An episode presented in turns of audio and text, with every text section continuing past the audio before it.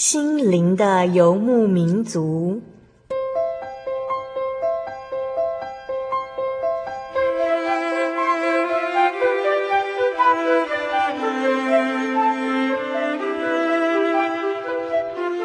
在这个谁都不管谁的后现代社会里，每个人的心灵都是游牧民族。成长的过程就是寻找的过程。每一颗漂泊的心灵，其实都在寻找生命的绿洲。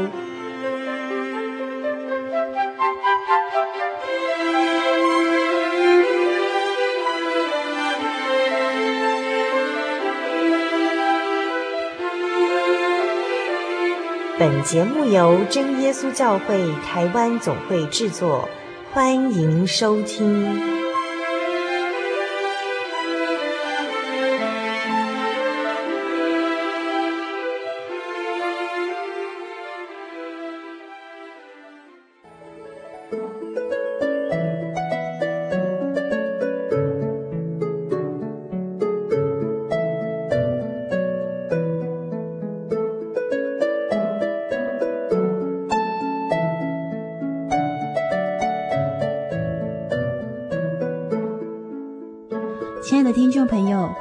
收听《心灵游牧民族》，我是阿弗拉，很开心又在每周一次的空中聚会，与大家一起来分享主耶稣的爱。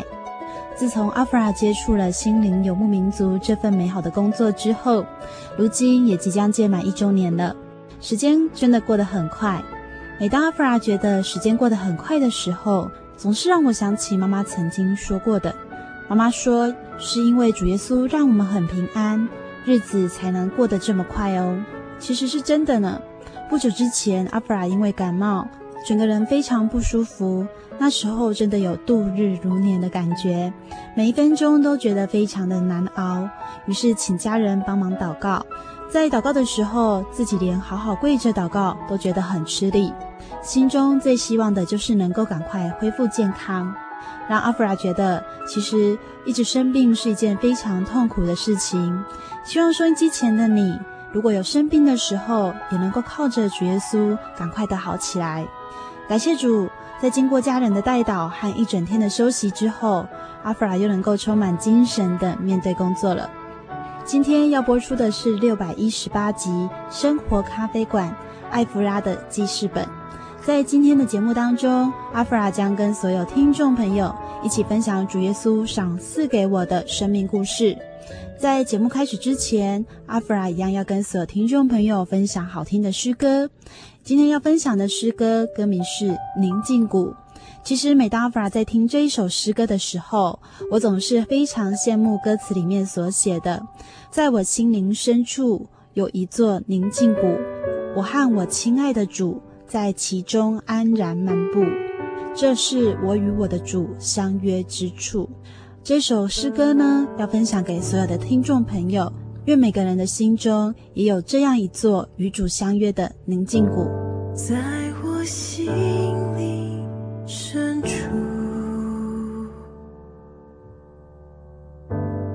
有一座宁静谷。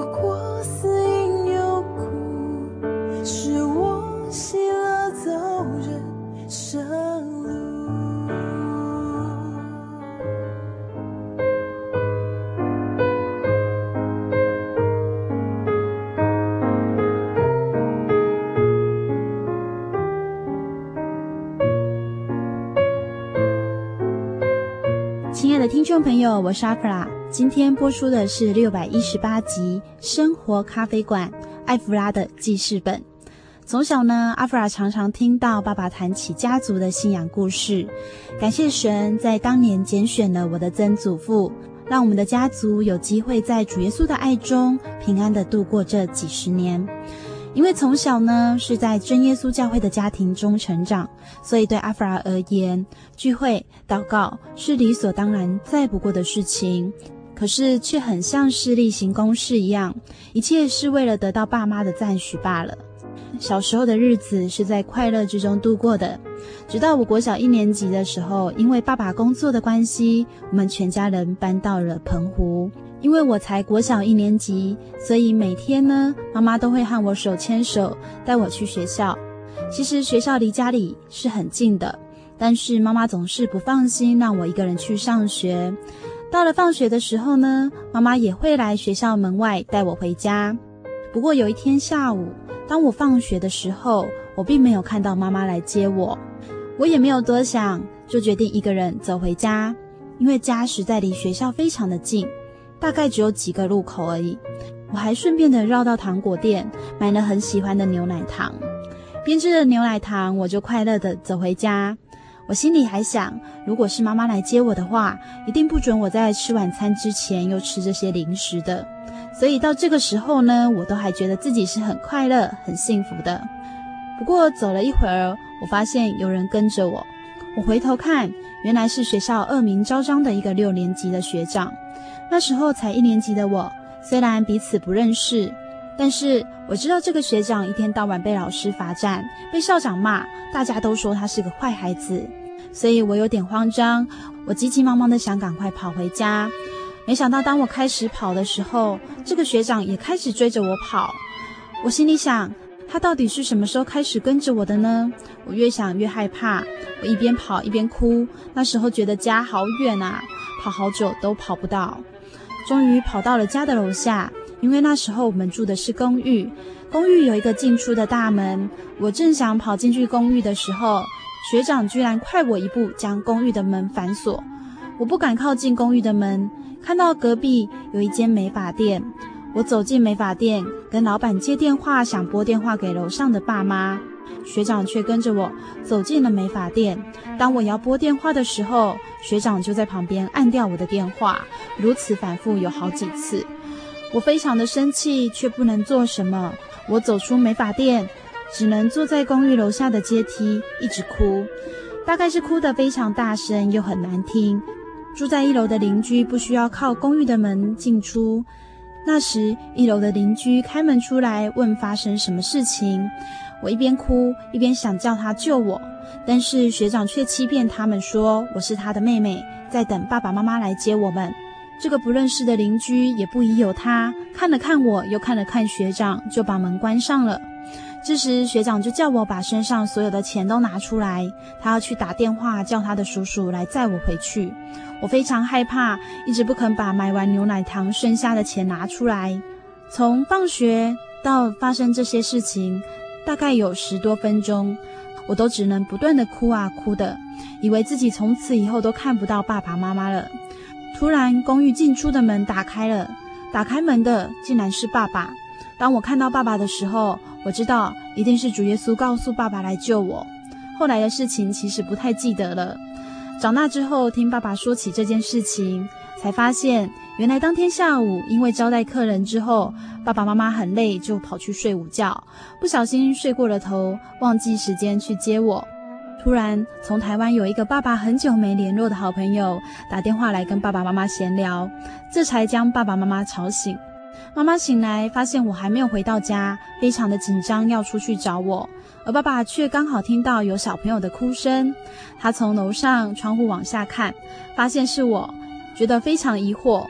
走下楼才知道进出公寓的大门被锁上了。感谢神，因为那通及时的电话，让爸妈从睡梦中醒来。也让我的澎湖惊险记画下了句点。一年之后，我们搬回台湾。这个回忆虽然令我印象深刻，但是它并不是一个可怕的回忆，因为有慈爱的主耶稣在最后的关头解决了我的危机。阿弗拉想到之前听心灵游牧民族时，第一任主持人小黎曾经说过：当人走到最困难的时刻，不知道下一步要走向哪里，那时候神在我们心中的样子。就会特别的重要和明显。虽然那时候的我很小，还不曾感觉到主耶稣的奇妙和能力，但是在千钧一发之际，我却深深的感觉到，原来主耶稣就在我身边保护着我。亲爱的听众朋友，你的生活是否也有这样的惊险呢？愿主耶稣成为你生命的保障。接下来，阿弗拉跟所有听众朋友分享一首诗歌，歌名是他看顾麻雀。其实阿弗拉非常喜欢这首诗歌。那在副歌的部分呢，他说到说：“我唱因我得自由，我唱因我无忧。我主既然看顾小麻雀，深知我必蒙眷佑。”跟听众朋友分享这首《他看顾麻雀》。为何会心肠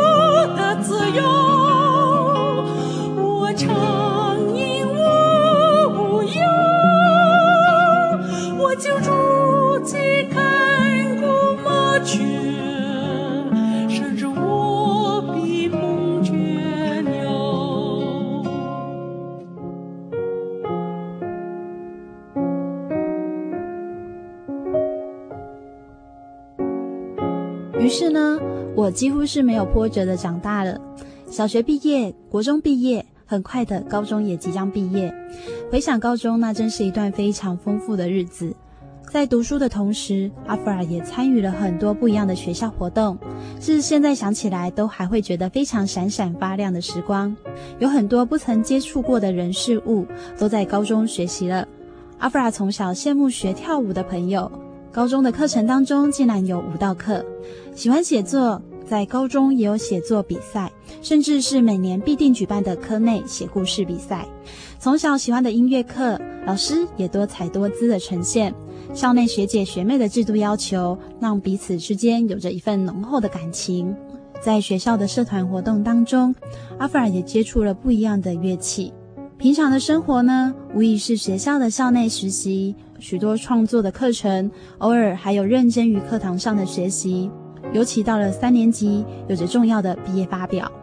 我一向喜欢创作大于读书，加上平常成绩还可以，所以爸爸妈妈也甚少对我的成绩挑剔和要求。他们也尽量让我在学习的生活当中过得愉快。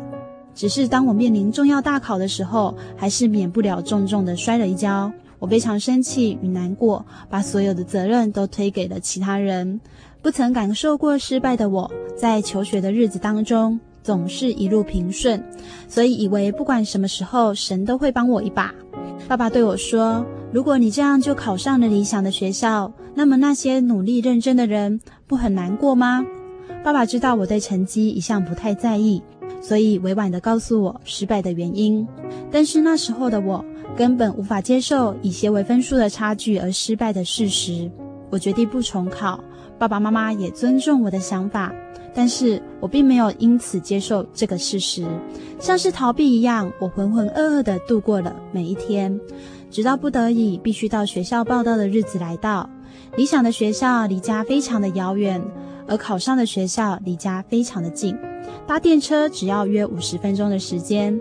但是爸爸妈妈考虑通车的安全，所以决定让我在外住宿。我并没有住在学校的宿舍，而是租房子在离学校不远的城市。因为爸爸的工作繁忙，我几乎是在开学的前几天才找到房子。那时的我带着烦躁的心情，不开心地等待着。我跟妈妈说，我希望我之后住的地方有冰箱。因为我知道学校宿舍虽然有冰箱，但是是跟大家共用的那种小冰箱。可是其实我不是对冰箱有什么特别的喜好，而是一种赌气的心态。不过冰箱在夏天的确也是一个很棒的家电。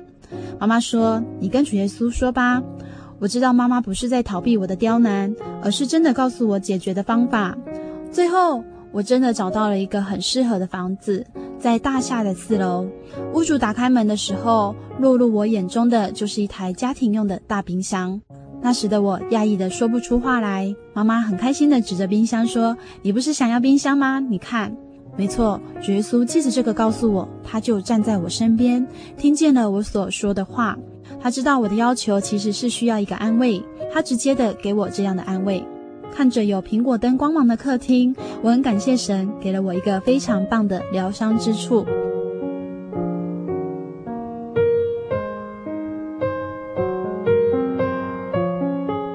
大学四年间，我都以摩托车代步，往返学校与租房子的地方，来回需要半小时。交通道路呢是省道，其中有很多大卡车来来去去，每年总有许多车祸事件。但是感谢神的是，四年来我仅有一次小车祸。那是在大学一年级的时候，爸爸妈妈还不放心让我自己骑车到学校，于是要求我骑车去搭公车。那天我悠哉的骑车前往公车站牌，却发现公车提早到了。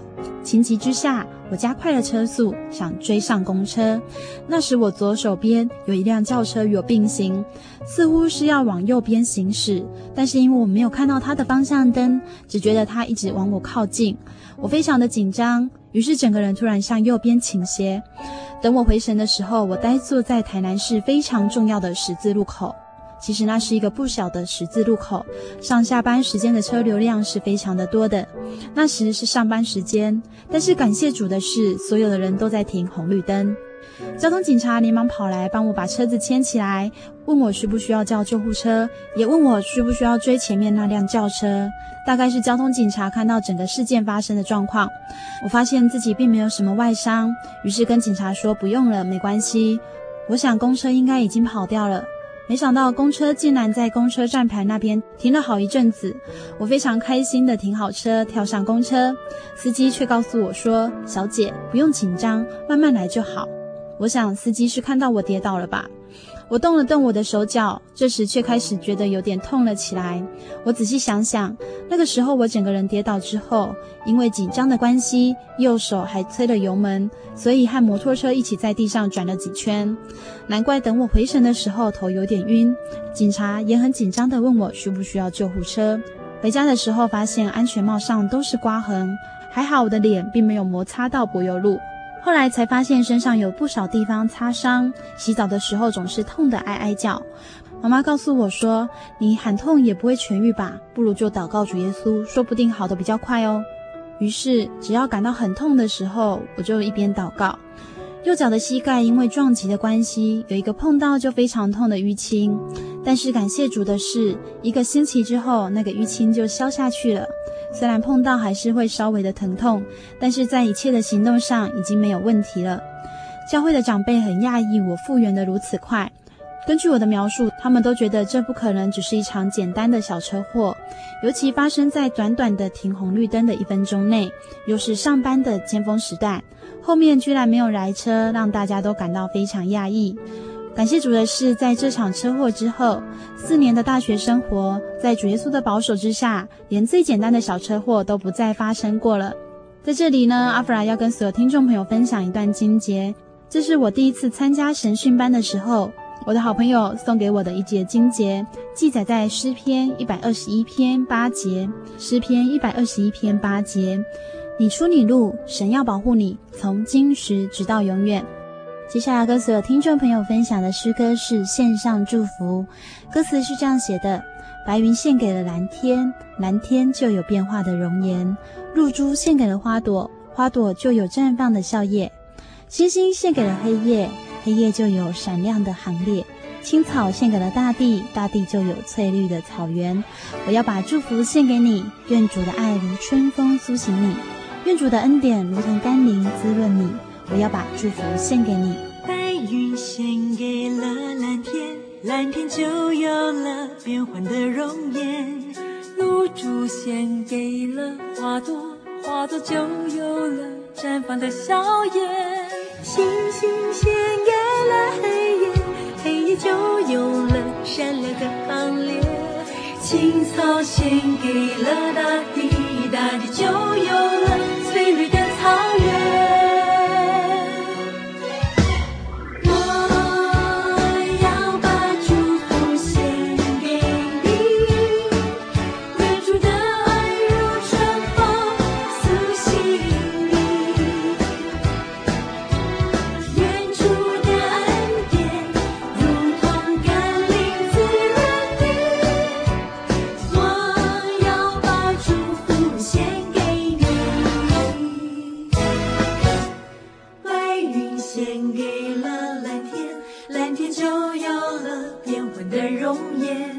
露珠献给了花朵，花朵就有了绽放的香艳，星星献给了黑夜，黑夜就有了闪亮的行列；青草献给了大地，大地就有了翠绿的草原。我要把祝福献。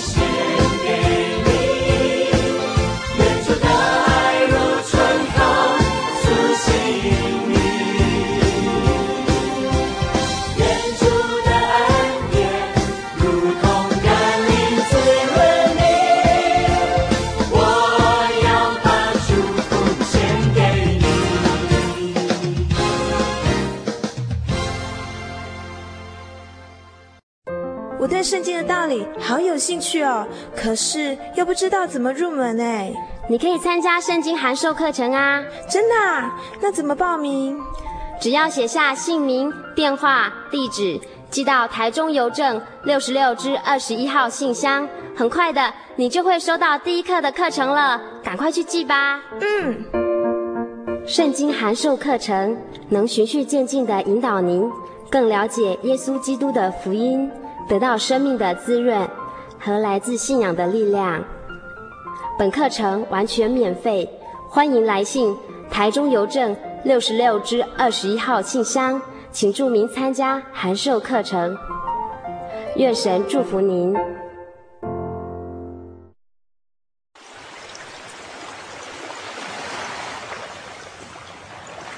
小伟，为什么你们教会的洗礼必须到郊区有河水或是海边的地方呢？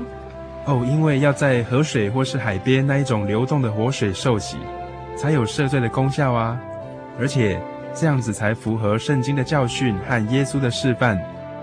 嗯，可是洗礼不就是你们基督教会入教的仪式吗？哦，不是的，它不只是仪式，每个人都必须要悔改，信靠耶稣，并且奉主耶稣的名全身受洗，这样才能够有功效的重生哦，并且能够和神重新和好。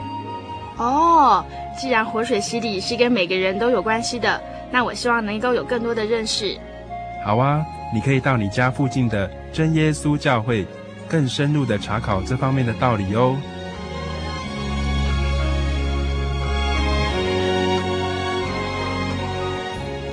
真耶稣教会随时都欢迎您一起深入的探究圣经的教义和人生的方向。愿神带领你。请洽协谈专线咨询：零四二二四五二九九五，零四二二四五二九九五。愿您平安。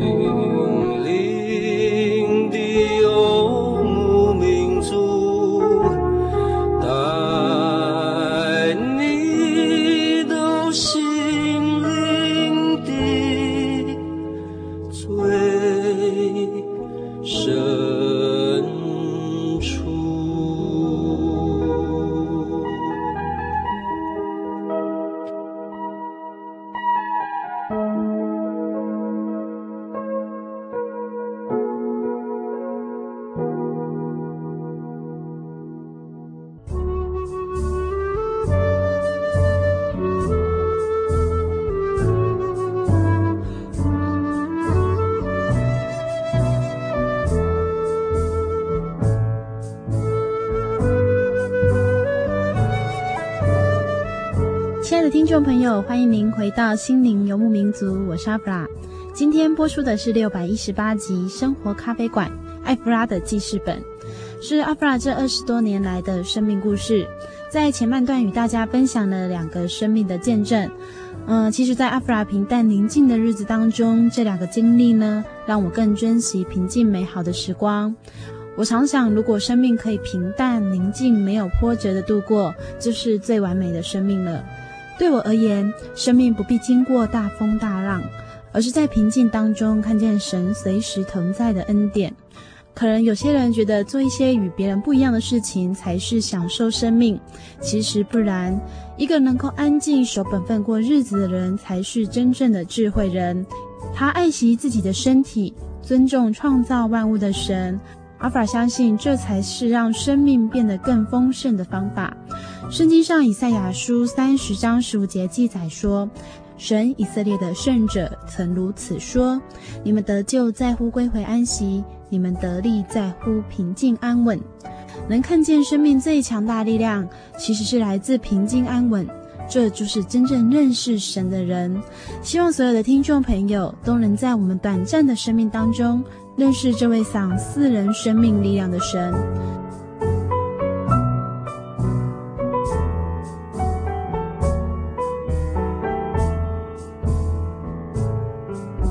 在前半段，阿弗拉分享了自己的生命见证。那说到阿弗拉的信仰路程呢？虽然从小是在真耶稣教会的家庭中成长，但是也曾经非常讨厌自己身为基督徒。我曾经问过爸爸妈妈，为什么我是基督徒？为什么要去教会？爸爸妈妈总是会告诉我，去教会是领受恩典。可是对我而言，比起去教会，我还比较想跟朋友出去玩。领受恩典到底能做什么呢？我一直想不透。因为爸妈对我们的信仰特别的要求和在乎，所以不管是刮风下雨，如果教会没有宣布停止聚会，我们就得冒着风雨去教会。爸爸因为工作的关系，几乎无法开车载我们去聚会，我们必须自己骑脚踏车到教会去。有时候到了教会，已经因为雨势让衣服和鞋子、袜子都湿掉了好一大半，那时候的心情就更不愉快了。遇到风雨天，我们总是在妈妈的三催四请下，才勉强的出门。当时的我们看着能够由爸爸开车载他们来聚会的信徒，心中有说不出的羡慕。所以有一次台风天，阿弗拉也跟妹妹两个人聚会完，在风雨中骑车回家，一边苦闷的抱怨，一边掉眼泪。雨水毫不留情的打在我们的脸上，我们也分不出脸上挂着的是眼泪还是雨水。我们也对小时候的假期特别印象深刻。其实我们家的小孩都不是很喜欢放长假，也就是所谓的暑假和寒假，因为呢，爸爸妈妈从来不会让我们在假期里面懒散。假日起床的时间只比平日晚一些些，起床之后，全家人就聚集在客厅一起祷告。可是这样对睡眼惺忪的我们，无疑是一种煎熬。爸爸规定我们必须先祷告十五分钟，才可以做自己的事情，我们就一边祷告一边生气。只是当十五分钟到了，我们结束祷告去做自己的事情时，爸爸妈妈还跪在客厅继续祷告。经常这样祷告就是一个小时以上。小时候并不引以为意，长大后才分外感受到爸妈祷告的功效。原来祷告就像在累积点数一样，你给神多少时间，神绝对不会亏待你。你爱神很多，神就爱你更多。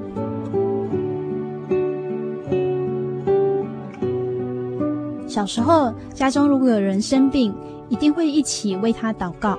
感谢主，我们也很少看医生，因为爸爸妈妈的祷告，让我们能够在主耶稣的看顾之下，很快的康复。长大之后，我们离开家，爸爸妈妈规定我们每天有一个时段，所有的人要一起祷告。虽然在不同的地方，但是有同样的祷告内容。阿弗拉还记得有阵子是为妈妈的手腕肿瘤祷告。妈妈的手上有一个奇怪的肿瘤，但是妈妈不喜欢看医生，所以一直没有让医生检查。爸爸说，如果不想看医生的话，那就只有靠祷告了。阿弗拉还记得很多张照片里面，如果拍到妈妈的手，手腕上那个肿瘤就非常的明显，所以我们也会觉得说，如果神愿意的话，就让肿瘤消失。虽然那个肿瘤似乎没有影响妈妈的生活作息。但是看着妈妈手上的肿瘤，还是会觉得非常心疼。全家人为妈妈的手祷告，经过了一段时间，有一次意外的发现，妈妈手上的肿瘤竟然已经消失了。我们都感到非常的惊讶，也深刻的体认到这就是神的大能。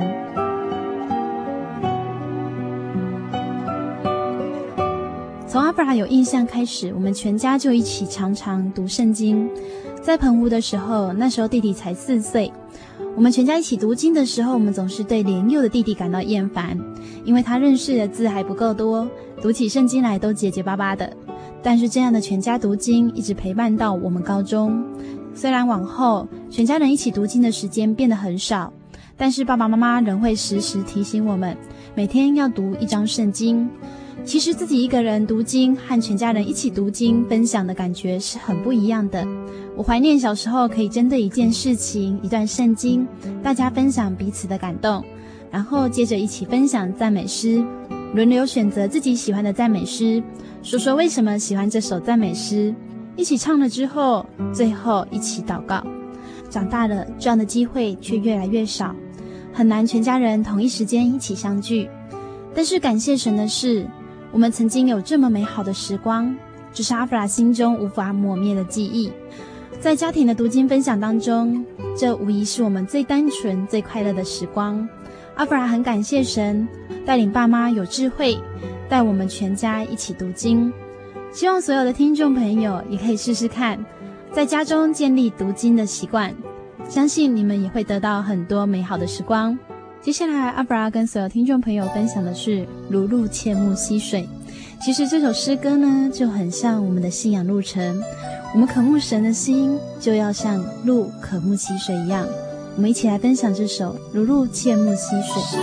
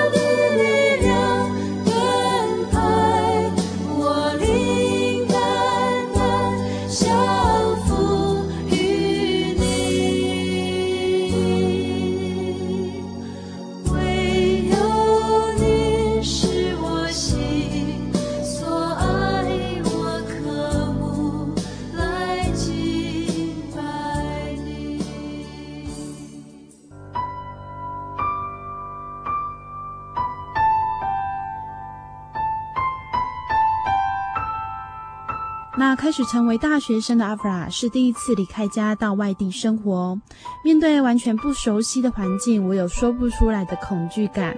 爸爸妈妈在开学前晚载我到租屋的地方，跟我一起祷告之后，他们就准备要离开了。那我一个人面对一整层的公寓，其实是有点害怕的。不过感谢主的是，当爸妈这样离开的时候，与我一起分租房子的黄仲林姐妹就在同时间回来了。而且在隔天的开学典礼，因为我不知道学校要如何前往，还是由仲玲姐载我到学校的。学校离我租屋处约有十多分的车程，必须经过一个流量非常大的省道。学校的教官在第一堂的军训课讲了几则曾经发生的车祸，用意是要我们能够小心行车安全。那也讲了在外住宿的一些风险，还有可怕的鬼故事。阿弗拉听一听之后，回到家，当天晚上就失眠了，脑中呢一直想着教官所讲的车祸、鬼故事之类的，所以一直睡不着。对阿弗拉而言，隔天无法到学校上课可能还是小事情，可是如果每天都因为害怕而失眠的话，那真是一件非常困扰的事情。于是我开始祷告，我躺着祷告的时候，反复念着哈利路亚，赞美主耶稣。我也忘了当天我是不是有睡着，只是在那天之后。每个晚上，我都能够不感到惧怕地睡着了。大学四年间，经历了许多事情之后，我的个性转变了许多。我曾经在安亲班工作过，但是我仍然不知道自己可以胜任什么样的工作。有一天，我搭着电车从台南要回家，因为我一向不爱晒太阳，所以在上车之前，我都会先看好哪一边的座位比较不会晒到阳光。这次也不例外。但是当我看好之后，我踏上车厢，发现这节车厢已经没有座位了。于是我决定往后走到其他有空位的车厢。只是当我找到位置坐下来，我才发现我原本预定要选的是对面的座位。也就是说，我现在这个位置肯定会晒到阳光。其实，在搭车之前，我站在月台边一直在想，不如就去当社会工作者好了，毕竟那是我的专业。只是我不太爱在大太阳底下奔波，或是在风雨天要执行一些任务。我不知道我的未来该怎么走，不过我还是想，不如就从这个曾经学习的专业开始好了。所以在搭车之前，我已经下定了决心要成为社工。所以当我坐在这个位置上的时候，我有一种勉强接受的想法，就晒到阳光吧。我看着阳光从我的右手边逐渐地晒到每个乘客的背上，我心想，接下来就是我了。但是奇妙的事情发生了，当阳光逐渐地从右手边照射过来，却在接近我的时候停住了。其实阳光依旧，但是却只晒到我右手边的所有乘客，一大片的阳光却一直没有晒到我。我想，如果坐在我对面的乘客有注意到的话，应该也会觉得很不可思议吧。于是，在将近五十分钟的车程当中，阳光就这样一直阻断在我身边。我知道主耶稣一向疼我，他用这样非常特别的方式告诉我，他不会让我去从事一个我必须勉强自己的工作。其实社工不只是常常在外面奔波，许多的辅导和咨询对我而言也是重大的压力。为什么呢？因为我从小认识主耶稣，我知道生活中有许多的难题，他们都有很简单的解决方法，就是跟主耶稣祷告。我明白人的力量是很微小的，有许多从事社会工作的人，他们自己的心里也有许多的疾病等待着解决，但是他们却要微笑着去协助比自己更严重的一些人们。人到底能够帮助人多少呢？我一直觉得那是不可能的。曾经去协助过许多教会举办的活动，面对比自己年纪还小的孩子们，你却可以清楚地感受到。如果不是借着祷告，借着主耶稣的道理，如果不是借着圣灵的引导，你根本无法轻易的改变一个孩子的价值观和生命。前阵子阿弗尔汉教会的同龄一起出游，在游览车上，大家一起分享诗歌，从一开始的害羞，到后来大家接连不断的唱出对神的赞美，甚至在非常疲累的时候，车上还播放了传道的讲道 DVD。出游结束后，弟弟妹妹分别与我分享这次出游的感动。弟弟说，看到了传道讲道的 DVD，他发现有新的感动，因为传道说，我不传别的，只传耶稣为我们死。在这个社会这样变迁的时代，我们可能需要很多不一样、很新鲜的话题来吸引大家的注意。阿弗尔常想，既然我相信的是耶稣为我死，那为什么我要用其他的话题来吸引别人去看见耶稣呢？难道耶稣的死不是最重要、最强烈的信息吗？为什么我们能够拥有时间去完成自己的梦想，去做许多自己想做的事情呢？其实是因为神留下了我们的生命。我相信没有任何人能够保证自己活过今天之后还能拥有明天，因为明天是未知的。只有耶稣知道我们能够拥有多少的时间去做多少的事情，也因为耶稣在十架替我们死，我们才有永生的盼望。世界一天比一天更旧了。然而，我们因着有主耶稣的救恩，我们能说我们的内心能够一天比一天更新。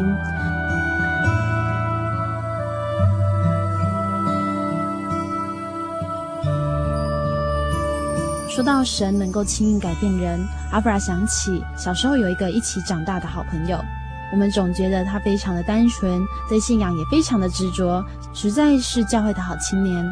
但是，当我们逐渐长大之后，我们却渐渐发现，他不再是我们认识那个单纯的青年，不再是那个追求信仰的青年，甚至在课业上、交友方面，都让他的爸妈感到非常的头痛。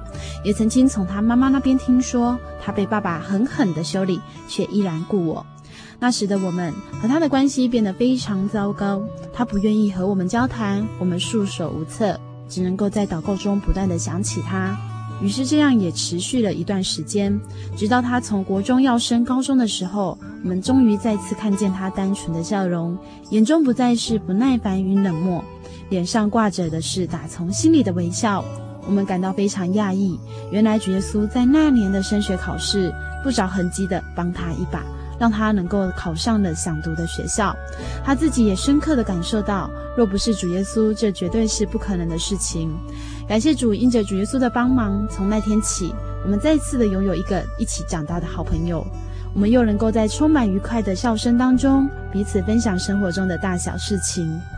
一件又一件的恩典，让我感受到主耶稣其实就在我们身边。主耶稣看着我们哭泣，看着我们欢笑，听见我们的祷告。所以，当赵传道提到心灵游牧民族有主持人的需求时，虽然我想着自己应该无法胜任如此的工作，但是在爸爸的鼓励和祷告之下，以着抛砖引玉的心情前往考试。感谢主，这是阿弗拉不曾想也不敢想的圣工。但是在许多人的带导和祝福之下，我竟能够踏上这个充满恩典的道路。从一开始的学习对我而言完全是一阵混乱，我只能够傻傻的跟着小丽莎。到后来呢，我却能够一个人独自前往屏东录音。其实会有如此的勇气，是因为主耶稣在这趟旅程当中安排了两位小天使与我同行。原本只是来接受采访的来宾。后来却成为我出入访问的助手，也接受了许多人爱心的接待。那是一段非常美好的采访经验。工作中也有一段日子，因为压力非常的大，甚至萌生了自己绝对无法完成工作的念头。爸爸知道了，提议每晚全家人一起祷告，感谢主，因为所有的力量恩赐都是由他而来。我们只是尽无用仆人的本分。在心灵游牧民族的日子当中，阿弗拉是跟所有的人一起成长。以前的我只看见自己，认为自己就是自己世界的中心。然而，在心灵游牧民族当中，我逐渐明白，人算什么？人如此的脆弱与无奈，能不能看见明天的阳光都是未知。我们竟然以自己夸口吗？体认到人是如此渺小，就分外感受到神的慈爱。神果然是慈爱的神，不轻易发怒。虽然我们几乎常常让他难过、伤心，但是他却仍然在这里。等待我们从自我的意识当中醒来，看见神的慈爱和奇妙。走过二十多年，我从埋怨为什么自己要出生在基督教的家庭，到现在却深深的感谢神，让我出生在真耶稣教会的家庭。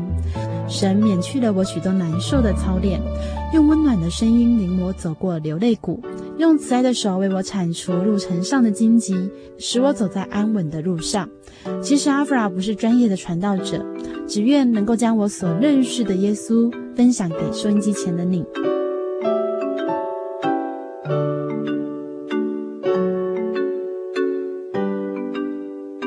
一路走过，回头我才发现，转眼瞬间，神的爱在我身上缱绻缠绕。亲爱的听众朋友，你感受过这样被抱在怀中的温暖吗？这不是暂时的，是一直存在的。只要你愿意来到神的面前，神必定成为你的帮助。你的避难所。节目的最后，阿弗拉要跟所有听众朋友分享圣经中的诗篇第八篇。愿所有听众朋友都能早日回到神的爱，与我们一起在神家中追求永生。诗篇第八篇，神我们的主啊，你的名在全地何其美！你将你的荣耀彰显于天，你因敌人的缘故，从婴孩和吃奶的口中建立了能力，使仇敌的和报仇的闭口无言。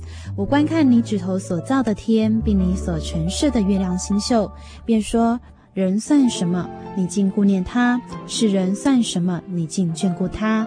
你叫他比天使微小一点，并赐他荣耀尊贵为冠冕。你派他管理你手所造的，使万物，就是一切的牛羊、田野的兽、空中的鸟、海里的鱼，凡经行海盗的，都伏在他的脚下。神，我们的主啊，你的名在全地何其美！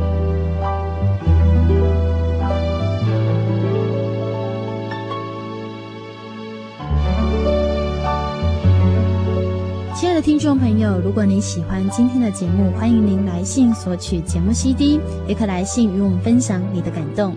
来信请寄台中邮政六十六至二十一号信箱，台中邮政六十六至二十一号信箱，传真零四二四三六九六八。愿主耶稣纪念你们追求道理的心。我是阿弗拉，愿您平安。我们下周见。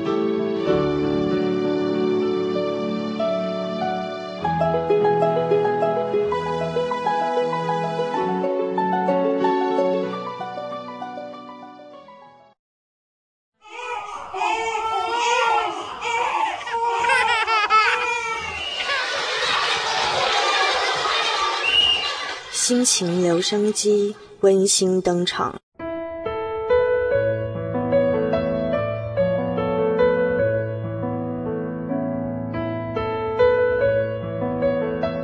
亲爱的听众朋友，我是来自高雄的 Mindy Sophia，今天要跟大家分享的经节是以赛亚书四十一章十节。你不要害怕，因为我与你同在；不要惊慌，因为我是你的神。我必兼顾你，我必帮助你，我必用我公义的右手扶持你。从这张经节里，可以解决我很多生活的难题。这节经节是我在神训班里背的经节。那时我正在祷告，为我未来三年大学的学业和人际关系感到烦恼，因为我总觉得我差别了很多，很想能赶上他们，压力真的很大。但是看到这段经节，我感受到我最大的帮助就是神，它使我心情平静，让我总觉得。我还有一个最有力的依靠，就是神。这经节让我很感动。我知道神爱我，我可以将我一切忧虑卸给神。只要我祷告，他必会垂听。亲爱的听众朋友，欢迎你来到真耶稣教会，与我一起分享主耶稣的爱。愿你平安。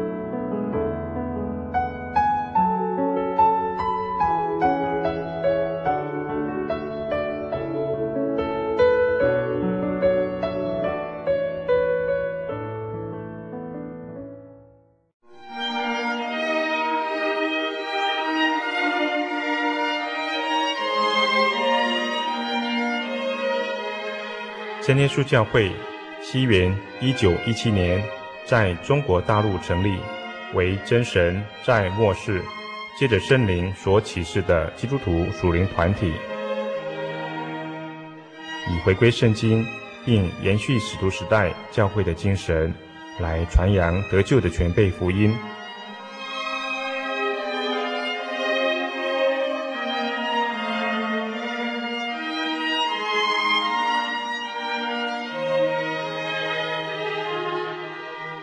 初期的传道工人，在圣灵的带领下，以真理和神迹奇事的彰显，来证实所传的福音，以能亲近耶稣，得着救恩。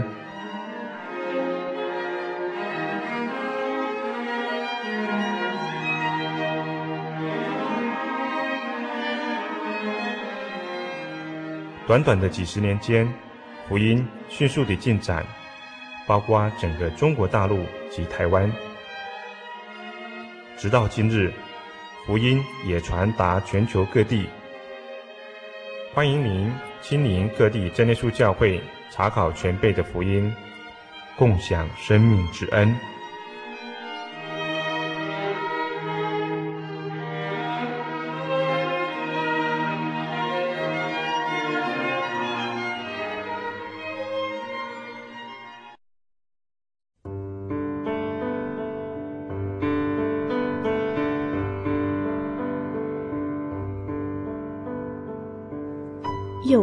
地方能让你疲惫的心灵得到休息？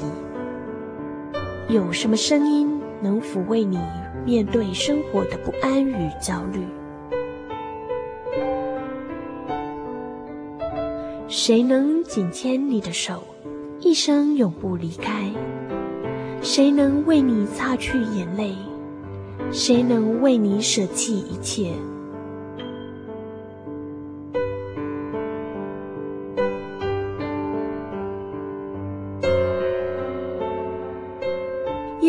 都正等着您，等候您回到他的身旁，再次与他相认。欢迎您至各地真耶稣教会，让我们的疲惫与不安，在他怀中得到安歇。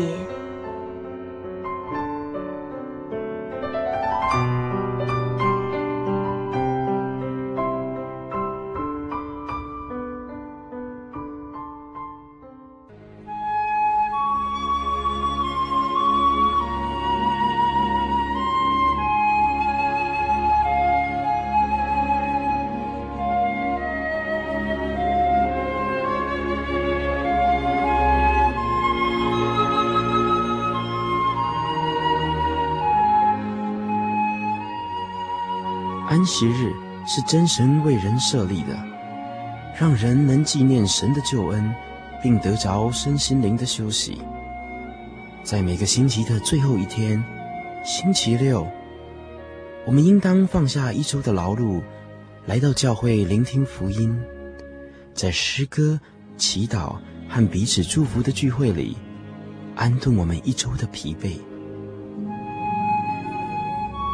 假如你想参加安息日聚会，欢迎您在每周六上午十点和下午两点，踏进真耶稣教会的会堂，与我们一起共享这生命的饗宴。